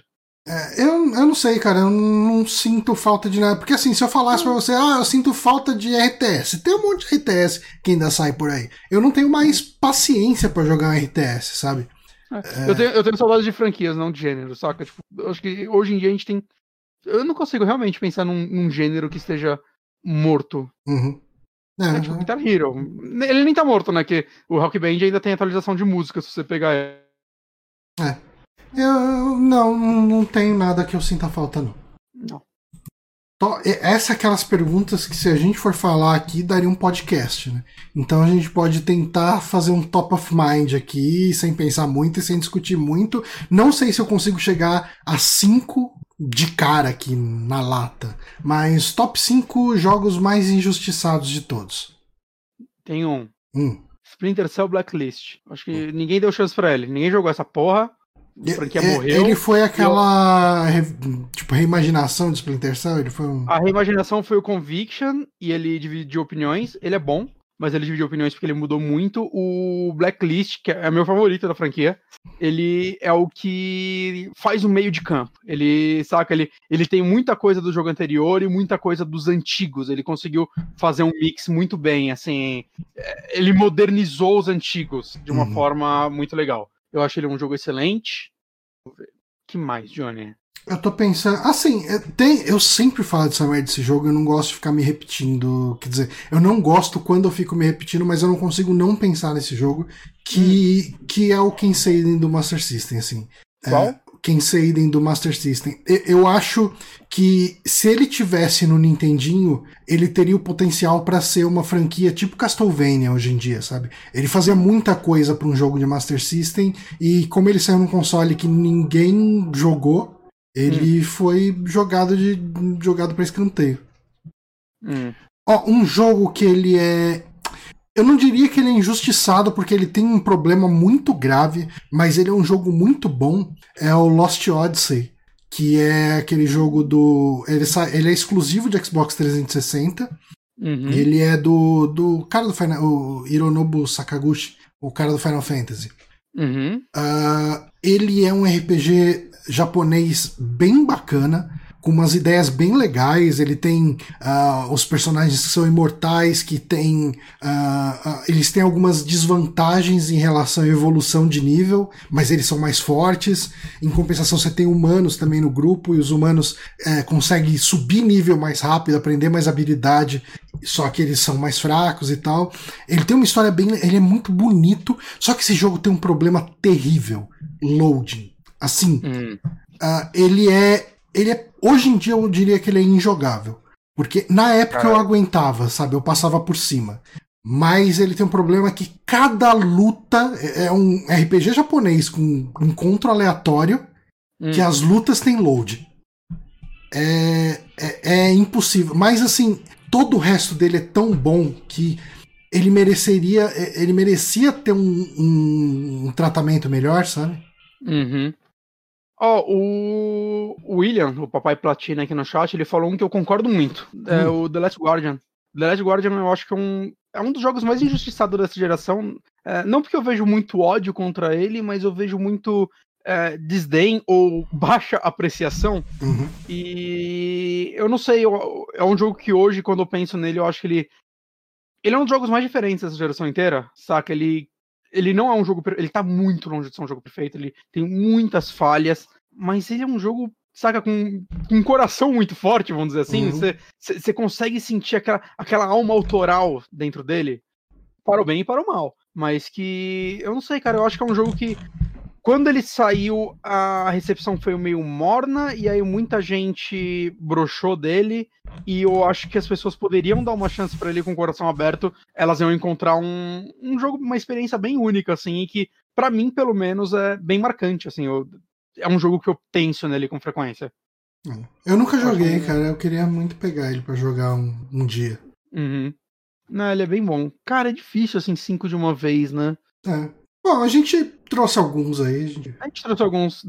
Esse daí é realmente um tema para um podcast, assim, dá pra fazer. É, é se preparar bem, fazer um estudo, montar é. uma lista. É... Porque tem jogo que a gente pode trazer também, que tipo, ah, esse jogo é injustiçado. Alguém vai pegar e falar, mas ele vendeu 3 milhões de cópias. Ah, que, que eu vi esses tempos um, alguém na internet falando, ah, mas Nier Automata é muito injustiçado. Eu, como assim? Nier Automata? Ganhou um monte de prêmio, o pessoal fala bem pra caralho dele. É, que bolha esse jogo é injustiçado, gente. Não é. O Yamekil tá falando de Alex Kidd. Alex Kidd tem um lugar na história que ele merece, viu? Eu acho que Xenoblade é uma franquia que as pessoas dão. Tipo, o último vendeu muito bem, né? O 2. Mas é, muito por culpa do jogo mesmo, né, eu, eu, apontei aqui que eles são péssimos em mostrar o que o jogo é. Fica 10, 20 horas para liberar mecânicas base, básicas do jogo, né? E por isso muita gente abandona ou nem dá a chance mas são jogos extremamente ricos, assim, se você se aprofunda neles. Uhum. Né? Então, dá pra falar um estadinho aí. Próxima pergunta aqui. Quais os jogos que não são criticamente bem avaliados que vocês gostam muito? Eu acho que é praticamente a mesma pergunta, né? É, que acaba sendo um jogo injustiçado de certa Eu não é sei. Que, é que assim, às vezes um jogo injustiçado é porque ele não vendeu bem, mas a crítica dele foi positiva, tipo um Psychonauts na época. Hum. Mas, mas, mas pensando mais em nota, não sei, cara. Bastante, na verdade. Eu não sei, cara. Eu, eu tenho. Como eu tenho jogado pouco, eu tenho escolhido muitos jogos bem avaliados, né? Uh, eu, eu, eu fico pensando que jogo que o pessoal meteu o pau que eu gosto. É eu não achei The Order tão ruim, por exemplo. Hum. As pessoas falam. Ele é um jogo falho, mas não é um jogo péssimo. Deixa eu ver. Mad Max. Mad Max eu acho um jogo legal. Pensando nessa geração. Mad Max é bacana. Sei, difícil puxar de cabeça. É. Eu, é, é, eu também eu tô tentando pensar aqui. Eu, é, mas eu, eu acho que o maior problema é isso que eu falei. O, o que. O, o meu critério, uh, como eu tenho jogado pouco, o meu critério para escolher os jogos uh, acaba sendo muitas avaliações, né? Tipo, uhum. uh, eu costumo ver o que o pessoal tá falando dele. Se o pessoal tá falando de coisas que eu. que eu não gosto no jogo, eu nem dou chance, sabe? Tipo, Uhum. Ah, o jogo tem isso. Fala, não, não é pra mim. Então, é difícil. Uh, deixa eu pensar. Cara, Mega Man X8 é mal avaliado? Que todos após pro X5 são. Uns mais mal avaliados do que outros, mas eu acho que o X8 não é amado. É, eu gostei de X8. Então... Eu gostava do Mega Man 8 do PlayStation. Ele é bom. muito ele. Eu joguei ele no Saturn. Então hoje todo mundo odeia ele. Eu não sei ah, o pessoal odeia? Mas é bom. Nossa, odeia, odeia, odeia. Chamava legal, bola de futebol, se estudava, ele era bonito.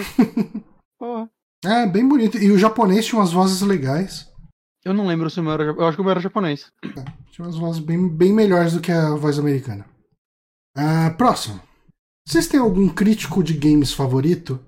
Uh, eu gosto muito de ouvir a opinião do Heitor do Overloader sobre jogos, mesmo quando eu não concordo com ela.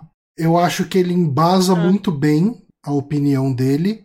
Uh, uhum. eu, eu, acho que ele expõe muito bem uh, o que ele quer falar sobre os jogos. Sim. Acho que o, o, o Heitor e o André são duas pessoas que eu gosto muito do trabalho deles, de verdade. Uhum. Pegando pessoas aqui do Brasil. Lá de fora, é, eu sigo canais né, do YouTube que dá para dizer que são canais de críticos mas a maioria eu não sei o nome da pessoa, eu sei o nome do canal.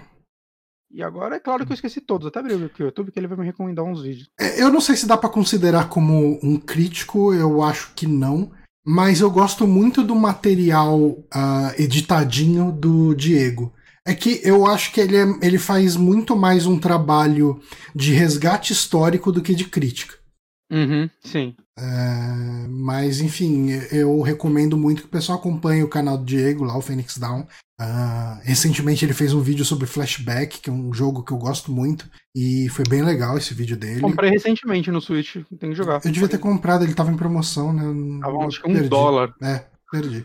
É, então, eu acompanho mais canais que a maioria faz mais vídeo ensaio, né? Eu acompanho alguns que faz review, mas é óbvio que a maioria sumiu da minha cabeça agora né? Mas. Ah, o pessoal é, no chat, o sobre o Felipe falou do Márcio.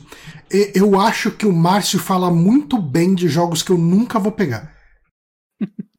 o, o Márcio, cara, ele é exatamente isso que ele falou. O Márcio sabe vender os jogos também, mesmo os ruins. Eu acho que o Márcio fala com muita paixão dos jogos. E, uhum. e, ele, ele tem muito coração na avaliação dele. É... Sim, ele me fez comprar o, aquele Shadow Hunt na hora, assim, eu vi, o cara parece bom mesmo, eu comprei. Nunca terminei, não gostei tanto assim. Tudo bem, ele me fez gastar 14 reais. Ok. Você sobrevive é, mas... sem esses 14 reais. Mas, mas, hoje em dia eu procuro mais canais que fazem alguma análise específica, né? Tipo. Ah, tipo, sei lá, o Digital Foundry, eu adoro ver as análises deles, mas são análises do ponto de vista técnico. Uhum. Saca? O Mark Brown, eu amo o trabalho dele, mas não dá pra falar que ele faz análise, sim, né? São críticas ensaios, né? É, mas eu acho que o ensaio ainda pode ser crítico. Pode, pode, pode. Mas, mas é, eu acho que é diferente ensaio... do, do caso que eu levantei aqui do Diego, que Sim. não tem tanta crítica no material dele. Então, Ele fala o que o jogo é. Então, mas é quando você pega, tipo, o, a série Boss Key do, do Mark Brown, por exemplo. Que ele analisou todos os Zeldas, ele tá estendendo ela pra Metroidvania, já deve ter uns dois anos, né? É ele analisando pontos específicos, saca, desses jogos e não o todo, muitas vezes. Né? Por isso que eu falo que é um ensaio, porque é uma, é uma análise específica, uma análise sobre o que eles constroem em game design. Aham. Ele não faz uma análise, por exemplo, sobre a jogabilidade, sobre outros aspectos do jogo. Né? Só pra dar um exemplo. É, mas ainda assim é uma crítica sobre um. É, é um texto muito pessoal e muito analítico. É, é que eu acho que é difícil, diferente de um review. Né? Review Assim, mas, assim, mas Brasil, pensando na review. pergunta, a pergunta é: vocês têm algum crítico de games favorito? Eu acho que É, entra. Verdade, verdade, verdade. Eu tava pensando em crítico na parte de review só. Uhum. Ah, então, puta, é. Eu gosto muito do, do trabalho do Mark Brown. Ah, O Tem, vários, cara. Tem muito canal bom hoje em dia. Yakuza PK falou Tim Rogers. Hum, acho que eu, eu não acompanhei o trabalho do Tim Rogers. Eu também não. Ah, o Nyamekyo deu uma alfinetada no Rick Sampaio, porque ele é desses. Eu, eu adoro o trabalho do Rick Sampaio. Eu, eu acho que eu tenho uma relação complicada com o Rick Sampaio. Hum. Eu, eu acho que ele levanta pontos muito bons e recentemente ele não tem feito isso da melhor forma possível. Eu acho que ele encrenca, ele tem uma crítica válida, ele encrenca na forma como ele faz essa crítica Uhum. e ela vira só um, um rant de, de internet, sabe? Tipo, Eu, eu gosto muito Eu acho que ele se tá perde- algo que ele quer. eu acho que ele se perde na crítica dele por causa da forma como ele faz a crítica. Mas isso sou eu falando. É, eu, eu não sei se concordo. Eu, eu acho que isso acontece quando ele vai. Quando alguém tá falando de um jogo que ele não tem interesse, e aí ele começa a apontar pontos do jogo que, tipo. Ele, ele tá criticando características do jogo que, tipo, não são criticáveis, saca? Não são, tipo, ah, mas é um jogo de ação. Sim, Uhum. é o estilo dele. Mas, em paralelo, eu gosto muito do trabalho dele quando ele traz coisas que, saca, obscuras e faz uma análise do porquê aquilo é bom ou não. Ele tá Eu- um eu gosto muito, quando- bem- muito bom de análise de jogos de PC antigos Aham. e mais obscuros, que ele tá até, tipo, trabalhando pra funcionar em PCs atuais. Eu, eu acho que você vai concordar. trabalho fantástico. Eu acho que você vai concordar comigo. Eu gosto de quando ele fala dos jogos que ele gosta. Não só quando ele fala de jogos que ele gosta, mas quando ele. ele às vezes ele pega alguns desses jogos antigos que ele fala que ele não considera bons, mas ele puxa aspectos históricos dele muito interessantes que, tipo, mostra que, tipo, ah, não, a, a- análise é independente da qualidade do jogo. Eu estou analisando é, a importância dele ou coisas, saca? Tá, eu, eu acho. eu gosto quando ele faz isso. Então eu vou reformular. Eu acho que existe um problema quando ele critica jogos que ele não respeita. Concordo, tá. Aí eu não tenho defesa. Porque ele. e- ele joga tudo numa lata de lixo e, e a crítica dele vira só um. Ah, não é tiro. Ah, mas é, é tiro, cara. É, eu, te- eu tenho medo que, eu- às vezes eu acho que eu faço um pouquinho isso com alguns jogos, mas é mais birra mesmo. É. Tipo, sempre que eu falo de Skyrim. Eu sei que Skyrim é um jogo precioso, saca? Mas Uhum. eu, adoro. Mas eu gosto muito do, do trabalho do Rick. Eu É. acho que é, é, é a questão da forma como com é feito de alguns temas que ele não quer falar.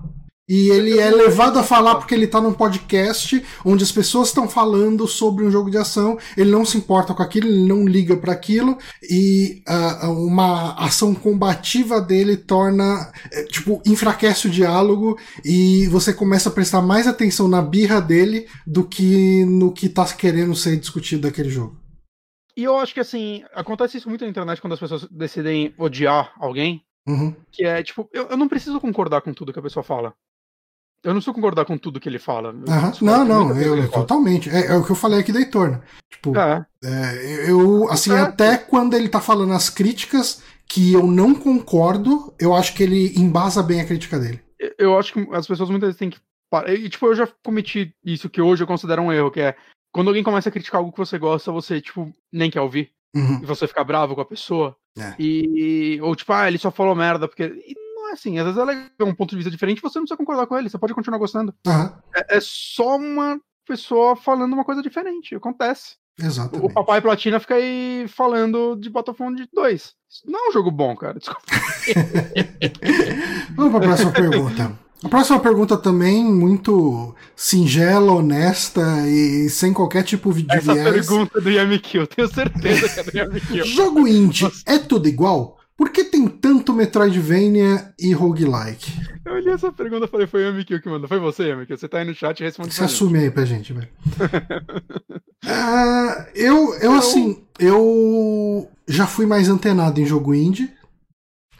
Uh, eu acho que quando a gente deixou de ter aquele filtro criterioso da indústria que botava em evidência um Braid, um Super Meat Boy, um Fez no holofote, e a gente começou a receber realmente uma enxurrada de Metroidvanias e roguelike, eu comecei a ir menos atrás. É foda porque, assim, tem, tem muito jogo indie de qualidade hoje em dia. Tem. Mas hoje, quando eu vejo esses eventos de jogo indie, eu, eu não quero atacar ninguém, mas é tipo, muitas vezes você vê muitos jogos que parecem todos terem uma qualidade muito boa, mas todos estão fazendo as mesmas homenagens. Uhum. Que isso era muito legal quando explodiu. Quando ninguém tava fazendo. É, tipo, caralho, eles trouxeram esse gênero de volta. Nossa, olha que legal, ele tá trazendo algo. Ou, ou até nesse quesito estético, né? Às vezes o jogo tem uma jogabilidade original, mas ele tem uma estética muito louca, saca? Muito. aqueles pixel art pulando, explodindo pixels. E você, caralho, antes era mó legal, e hoje, tipo, quando você vê um jogo. Eu vejo um jogo assim, eu fico, puta, mas é mais um jogo assim. Uhum. E, tipo, o jogo pode ter mecânicas originais, mas eu bato o olho e já queria aquele. Parece que eu. Teve um período que eu queria jogar todos os jogos indies, saca? Que eu olhava todos e eu, nossa, mano, estão fazendo coisas, tipo, que ou eu não vejo há muito tempo ou eu nunca vi. E hoje eu tô muito mais seletivo com isso. E eu me sinto mal, às vezes, tipo, quando eu vejo esses, tipo a Nintendo, aquele momento indie do, da Nintendo Direct. E eu olho e eu falo, caralho, mano, eu... há quatro anos atrás eu já tá maluco por esses jogos. Uhum. E não é que eu só vá atrás de tipo, ei, saca? Direto eu pego jogos indies pra jogar, mas é tanto. E não é que eles têm que diminuir, mas é tanto que parece que tá faltando um flavorzinho nele. Você sabe um jogo. É que isso engana, né? Você sabe um jogo que uh, eu caguei quando eu vi e depois de ler dois, três reviews, eu falei, não, eu preciso pegar esse jogo, peguei e amei. Hum. Celeste. Ah, é? Minha primeira, meu primeiro contato com Celeste foi em algum evento desses da Nintendo, uma Nintendo Direct. Uh, ou, ou numa PlayStation, ou State of Play, ou alguma coisa parecida. Tava em alguma colagem de indies. Uhum. Aí, ah, tem esse jogo, tem esse aqui.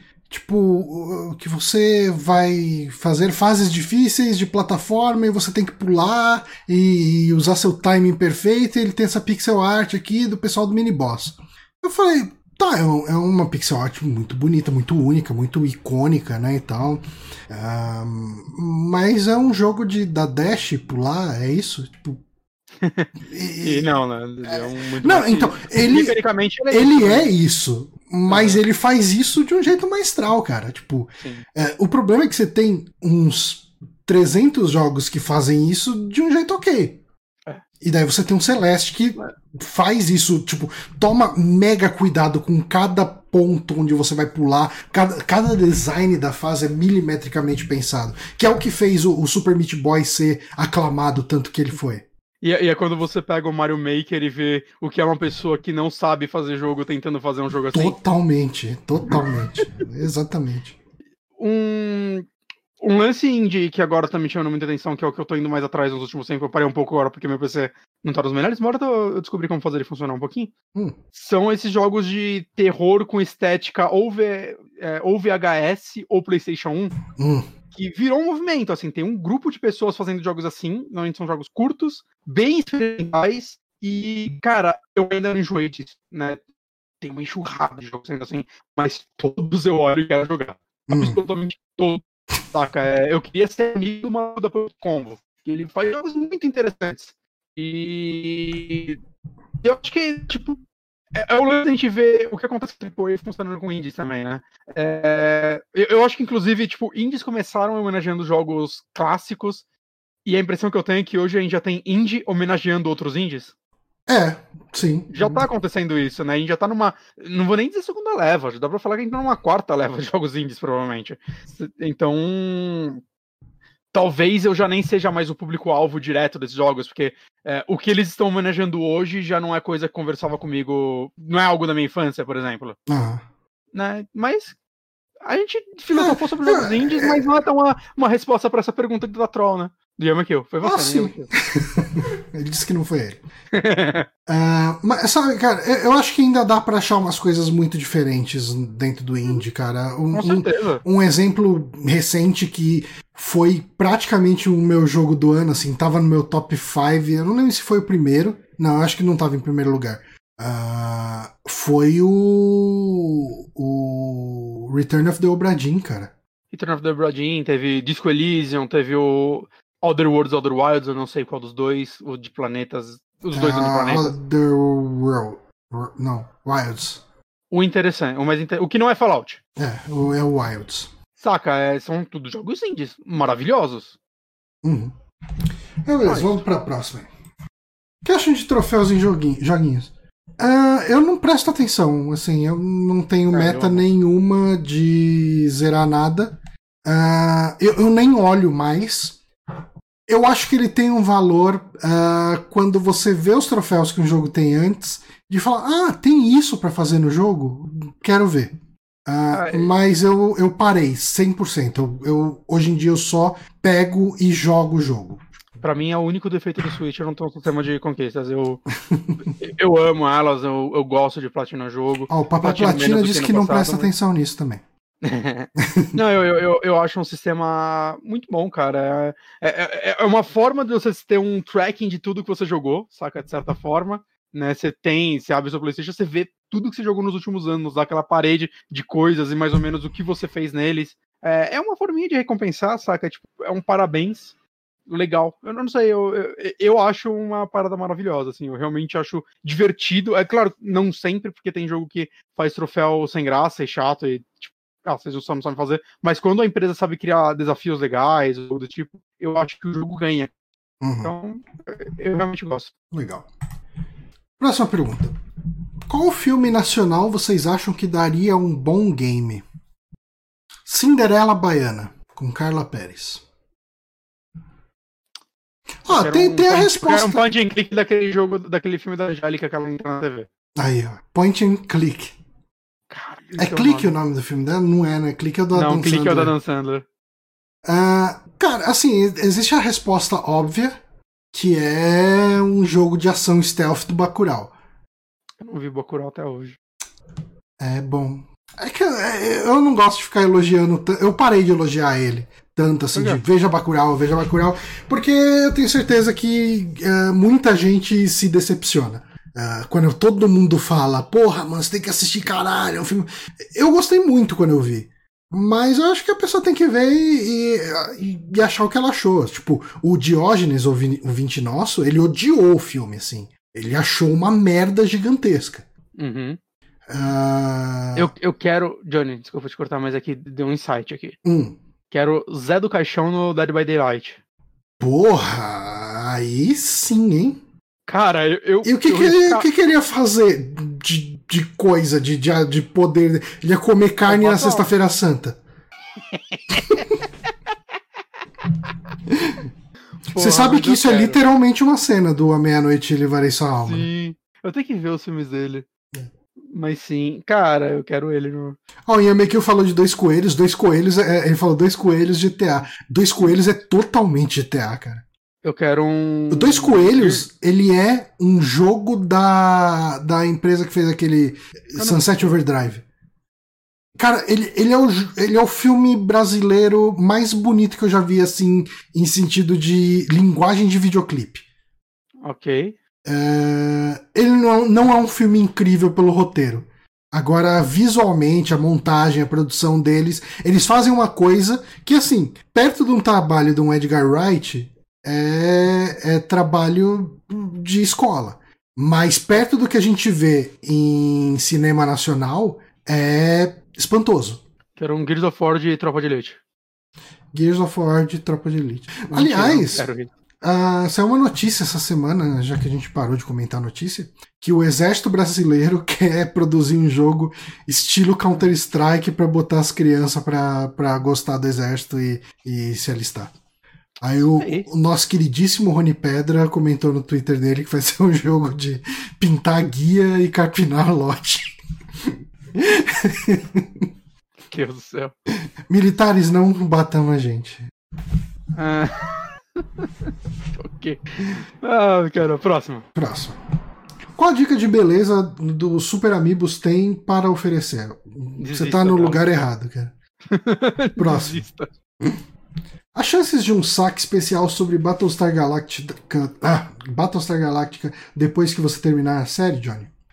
Cara, ó, Uh, um saque especial é impossível, porque o Bonatti nunca vai assistir, então não tem como. Ah, você pode chamar alguém pra falar com você sobre. Uh, eu não ligo. Eu tô tomando coragem para escrever uh, um roteiro pro The Backtracker sobre as minhas impressões de, de Battlestar Galactica. Mas assim, hum. eu não sou um especialista em sci-fi. É, é assim, cara, eu, eu, eu acho que tem, agora. eu acho que tem muita gente que manja muito mais que eu e tem e assiste há muito mais tempo e tem muito mais base para montar um, um, material nesse sentido.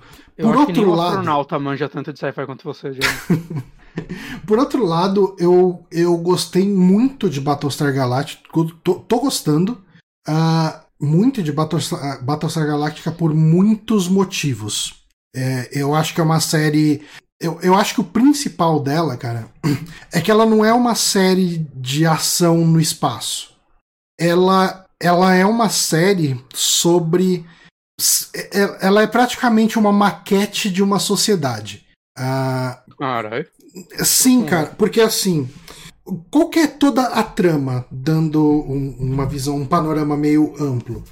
Você tem que. Uh, você tinha a humanidade vivendo em 12 colônias em planetas diferentes. Hum. E uh, eles estavam num cessar-fogo com uma raça de mecânicos ali, uma raça de seres mecânicos. Uh, tava num. num mecânico, uma raça de mecânicos mesmo. É, ele. Uh, era uma, é uma raça. Tipo assim. Os humanos fizeram esses robôs, os Cylons e escravizaram eles, vamos colocar assim, eles se rebelaram e lutaram contra.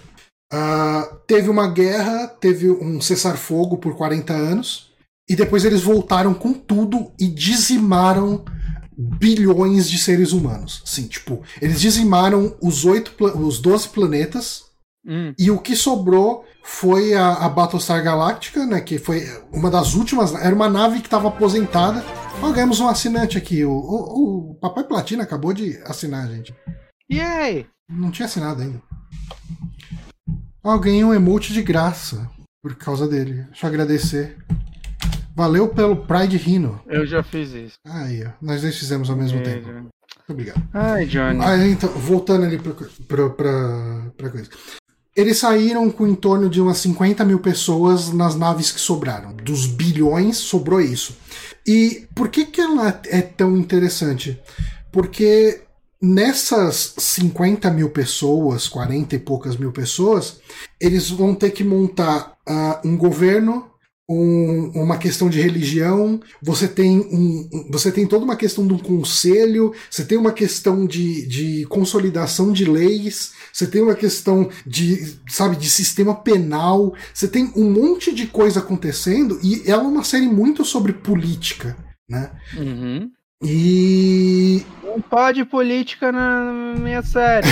Estão politizando é... tudo. Cara, ela é totalmente sobre política, cara. Você tem desde episódios ali que um cara escreve um manifesto comunista até cultos uh, religiosos que surgem e, e, tudo faz muito sentido dentro da realidade da série. Ela, uh, ela é muito ela é muito diversa e muito intensa, sabe? Tipo, é, é muito legal ver o que acontece com aqueles personagens e essa luta deles. Porque eu acho que prim a primeira e a segunda temporada elas vão muito pra questão da batalha, do Silence contra os humanos. E, e mesmo nisso, ela quer contar mais do que a história. É uma história. É, é, é, enfim, eu tô falando muito aqui sobre. Ah, ganhei um tier aqui do, do Yamek. Muito obrigado, Yamek. Já tá rolando o podcast de Batalha Sacralática, gente. Mas enfim, uh, só voltando para a resposta da pergunta, o que que me afasta, o que que mais uh, me preocupa em gravar um vídeo sobre isso? Eu não posso ficar usando cenas da série. Pode mostrar foto. Tem uns canal que tá fazendo isso agora. É, vai ter que ser só foto. Uh, aí fica um vídeo chato de assistir. Depende. Você tem que se filmar bastante, fica intercalando você e foto. É, e daí assim, tem, essa é a alternativa. Se filmar. Pode- E se filmar dá um trabalho do cacete. Você já pensou em reencenar as cenas, você mesmo? Ah, é, pod- podia Você funcionar. Tipo o, o Nostalgia Critic. Só que você vai reencenar com seus gatos, então você vai ficar muito maior que ele. Nossa. Ah, mas enfim, é, eu tô pensando, eu já tive um monte de insights sobre a série, coisas que eu falo, caralho, que, que coisa foda. Mas eu ainda não pensei em como escrever esse texto e se eu vou escrever esse texto. Ah, o que possivelmente vai acontecer é que no podcast, no saque que vem, eu pegue pra fazer um fechamento, porque possivelmente eu vou ter terminado de ver a série. E daí eu, eu faço um wrap-up aí e, e dou minha opinião ah, final sobre a série. Mas assim, ela é uma série. ah, Star Trek é entretenimento, sabe? Star Trek é uma coisa gostosinha que você senta e assiste, curte. Às vezes, Você fala isso tem- porque você não entende Star Trek. às vezes Você você é pensa sobre um, um, um assunto ou outro, e reflete e tal, mas é aquele entre- entretenimento leve semanal. E Battlestar Galactica é uma série muito mais pesada. assim. Eu gosto muito. ah, espero produzir alguma coisa sobre. Tô decidindo o que fazer. Johnny, tem Próxima que planejar o próximo podcast de filme de terror. Ah, cara, a gente tava conversando sobre assistir o Hora do Pesadelo 3 Elétrica, Hora do Pesadelo 3 ao vivo. ao vivo. Fazer tipo um Uhum. cine bela merda com ele. A gente tem que fazer. A gente pode fazer segundo, hein? Vamos ver, vamos, vamos ver isso aí. Vamos ver se é. Vamos ver isso aí. Tem que ver direitinho. Tem que ver. Próxima pergunta. Próxima pergunta. Ainda dá tempo? Dá, né? Dá. ah, vai ser a última, talvez? Vamos ver. Acho que pode ser a última. Não, essa vai ser rápida, então a próxima é a última. Tá. Ah, viram algum anime dessa temporada? Estão no hype por algum desse ano? Eu não assisto anime atual e faz muito tempo que eu não assisto anime at all. Então, eu eu não manjo muito da parte de temporadas de anime. Né, eu vou vendo conforme sai no- nos negócios. Eu não sei se é as dessas temporadas, mas eu vi o Dororo, que eu comentei. Né, eu vi o aquele de Vikings, Vinland Saga. E eu tô vendo agora o, o Demon, Demon Slayer. Demon Slayer. que eu tô gostando muito. Agora, estão no hype para algum desse ano? Eu, eu não tenho certeza se ele sai esse ano. Eu acho que ele sai, mas eu tô realmente no hype pro anime novo do Dragon Quest, né? Ou do Fly. Hum, é, Eu tô um realmente- do Fly, porque ele- né?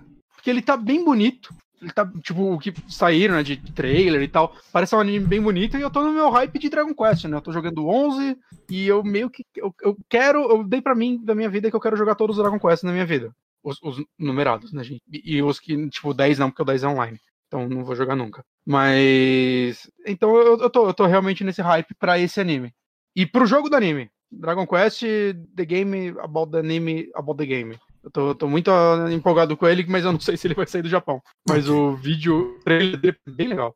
Bem diferente. Dragon Quest é uma essa gêneros diferentes do RPG. Você virou um robô e eu não consigo nem adivinhar o que você tá falando. Tempo? Não, é quando você falou Dragon Quest é isso aqui. Ah, tá, peraí. Tá, tá bom agora? Tá bom. Dragon Quest é uma franquia que eu, que eu acho engraçado como eles conseguem sair do gênero deles e parece que quase tudo é feito com qualidade boa, né? Você tem o Dragon Quest Builders, o Dragon Quest Warriors lá, Heroes, acho. Saca, é, são, são jogos tão diferentes dos RPGs e todos são tão amados, né, por- pelos públicos desses outros gêneros. Uhum. Então eu, eu- quero ver o que vai sair de um, de um jogo adaptando um anime sobre um jogo. Ok. Mecanicamente parece legal, ele parece mais action RPG. E vamos para a última pergunta deste programa. Recentemente instalei o TikTok e percebi que sua linguagem não é direcionada à minha faixa etária. Vocês entenderam o TikTok ou também já passaram nessa idade?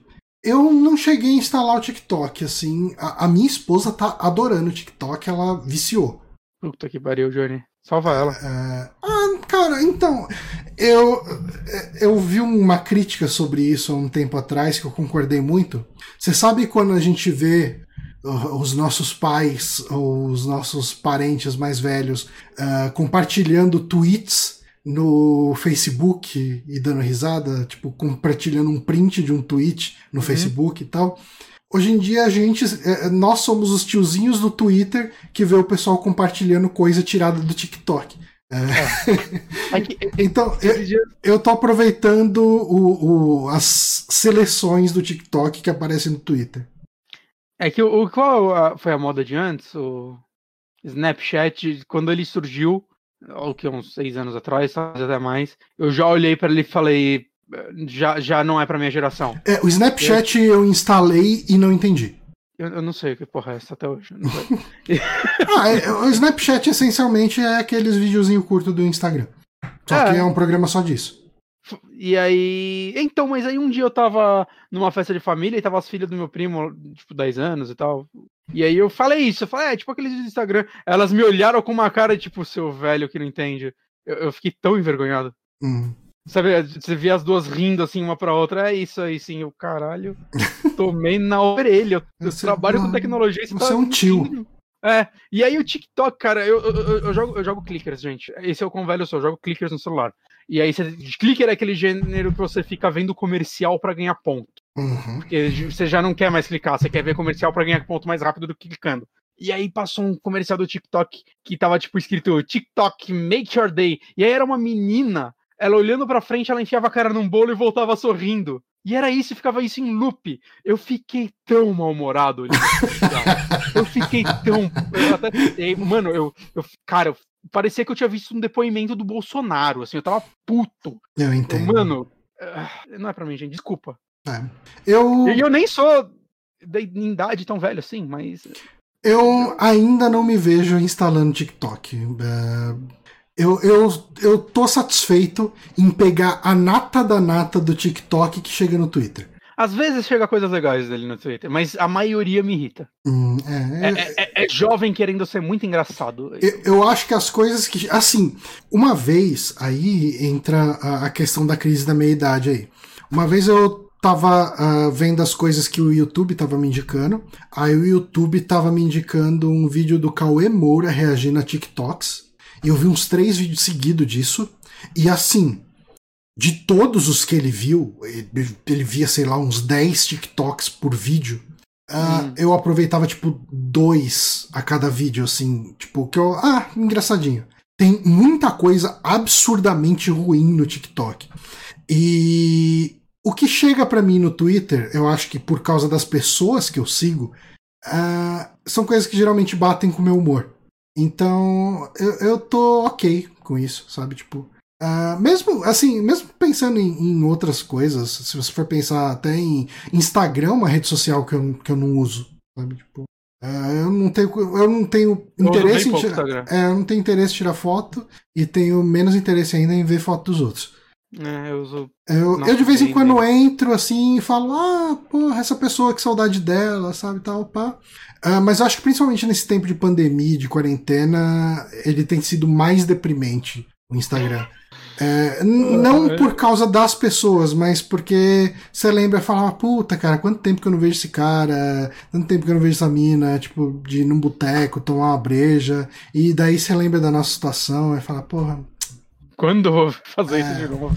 Aí eu fico triste, daí eu prefiro nem abrir o Instagram. É, acontece. Eu tô, tô abrindo meu Instagram pra ver qual foi a minha última foto. Acho que foi no começo da pandemia. Ah, não, tá aqui. Eu vou ser uma foto velha. Meu aniversário, aniversário da Ana. A Zelda com cara de morta. é isso. A, a, o boteco que eu fiz com a Thaís em Discord. Eu participei de um boteco com a Thaís essa semana. Foi legal, foi aí. divertido. Olha aí. Eu, eu, eu, provavelmente fiquei jogando The Last of Us até muito tarde.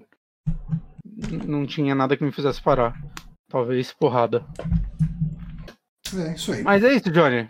Ó, cara, a gente leu uma porrada de pergunta hum. e ainda sobraram 15 aí. do Curious Cat.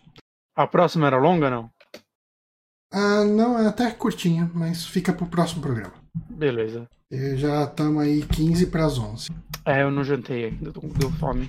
Mas, assim, a gente vai ficar por aqui com esse programa. Gostei muito desse programa. Boas perguntas uhum. que vocês mandaram. Acho que renderam umas discussões bem legais. Uhum. É... Sigam mandando. Sigam mandando. A gente sempre vai dar prioridade para as de e-mail.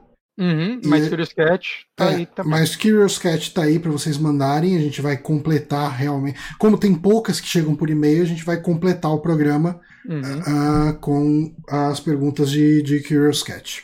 É, obrigado a todo mundo que acompanhou essa live, muita gente aqui online interagindo o tempo inteiro. Uhum. Um, que mais? Ah, Colaborem com a gente no apoia.se barra superamigos. Uh, o dólar tá alto, a hospedagem do SoundCloud tá ficando cara. Então a gente tá dependendo mais do que nunca de vocês para continuar pagando as contas do site. Um, que mais? Que mais? Ah, e doem suas, suas assinaturas do Twitch aqui. Uh, se você tem Twitch Prime, uh, Amazon Prime, né? Você tem o direito a doar uma assinatura. Se você uhum. doar a sua assinatura pra gente, a gente vai ficar muito feliz. E você vai poder usar o nosso emote do, do Canarinho Pistola dos Super Amigos. Eu, é um emote muito legal. Eu, eu, não sei se a gente já pode fazer mais, tem um limite, dependendo, acho que do tanto de assinantes que você tem, do tanto de horas que você streamou, mas se a gente puder fazer mais, quem sabe semana que vem eu já começo a pensar em mais. Ó, oh, sobre o Felipe acabou de mandar aí o canarinho pistola do Super Amigos aí. Aê! É, que daí a gente vê de criar mais desses caras aqui. Cara, eu tava assistindo uma live essa semana do Diego, o Diego tava jogando Bloodstained. E ele tem um negócio no canal dele, o, o 3D. Tá. 3D? Ah, tá. É, que um é. Metroidvania. É um Metroidvania. E ele tem um lance no canal dele, se a pessoa escreve exclamação macaco, vem um áudio do. do Sérgio Malandro gritando: Ó, oh, macaco! E eu acho que isso seria infernal num podcast.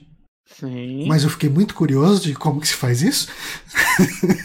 Você pode perguntar para ele. Eu posso, eu posso pesquisar na internet também. Uh, mas... Você brigou com o Diego? Não, não. Temos uma relação muito saudável. Aí. Mas assim, obrigado pessoal que acompanhou essa live até agora. Uh, uma ótima semana para vocês e até semana que vem. Farou.